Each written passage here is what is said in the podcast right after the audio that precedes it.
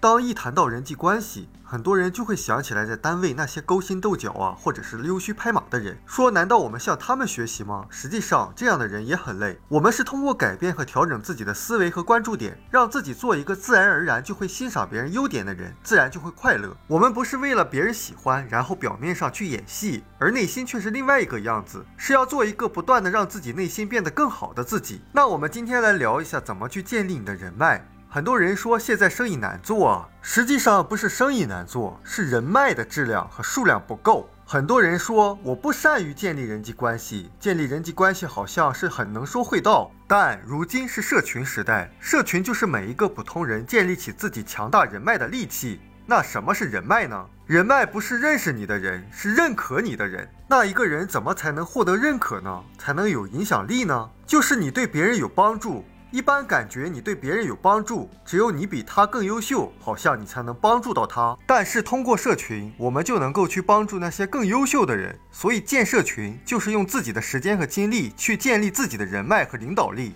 当然了，你在社群里提供什么样的价值，就决定你能吸引什么样的人。像我们视频的内容，它吸引的都是那些渴望学习、改变自己、向往财务自由的朋友。那要是李白做社群呢？他肯定吸引的都是喜欢喝醉了作诗的朋友。所以价值决定吸引，那吸引来的人呢，就是想法、理念或者价值观相同相近的人，这样就形成了一个圈层。所以未来的社群会形成一个又一个圈层，会形成圈层文化。所以建立人脉的第一个关键就是建立社群，然后持续的提供有价值的内容，并且持续的去分享。也就是说，要有你的付出，持续的和认可社群文化的朋友去交流。那这个过程中，也就是我们领导力不断提升的过程。当然，通过社群，即使是能够批发式的建立人际关系，建立自己的人脉，也需要一个过程。所以这个过程非常重要的一个词叫耐心，也就是说要持续不断的输出有价值的内容，要持续不断的去分享，要持续不断的引流，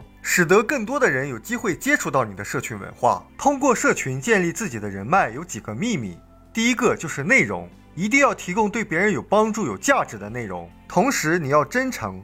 你的分享要真诚，发自内心的。第二，我们获得认可，并不是因为你处在某个位置上很有优势，或者是你比人家有钱，而是人们能够感受到你的积极态度，你做事情的热情和信念，包括能够始终如一的做一件事情。另外，还有很关键的一点，就是他能够感受到你的优秀。那通过社群是容易做到这一点的。比如说你在社群里分享你的想法，一开始可能会分享的很短。你要精心的打磨，分享的不好的呢，你的语言可以撤回去。你发出去的呢，都是分享的比较好的。这样实际上就是每天在刻意练习你的语言表达能力。第三个关于人脉的秘密，就是你能够被别人需要，比被别人喜欢会更好。第四点就是你的亲和力好是很重要的，但是比亲和力好还重要的就是你要愿意付出。第五个关于人脉的秘密，就是让人们感到自己很重要。我们书友会希望用十五年时间带动一亿人读书。改变思维，思考致富，和一千个家庭共同实现财务自由，快来加入我们吧！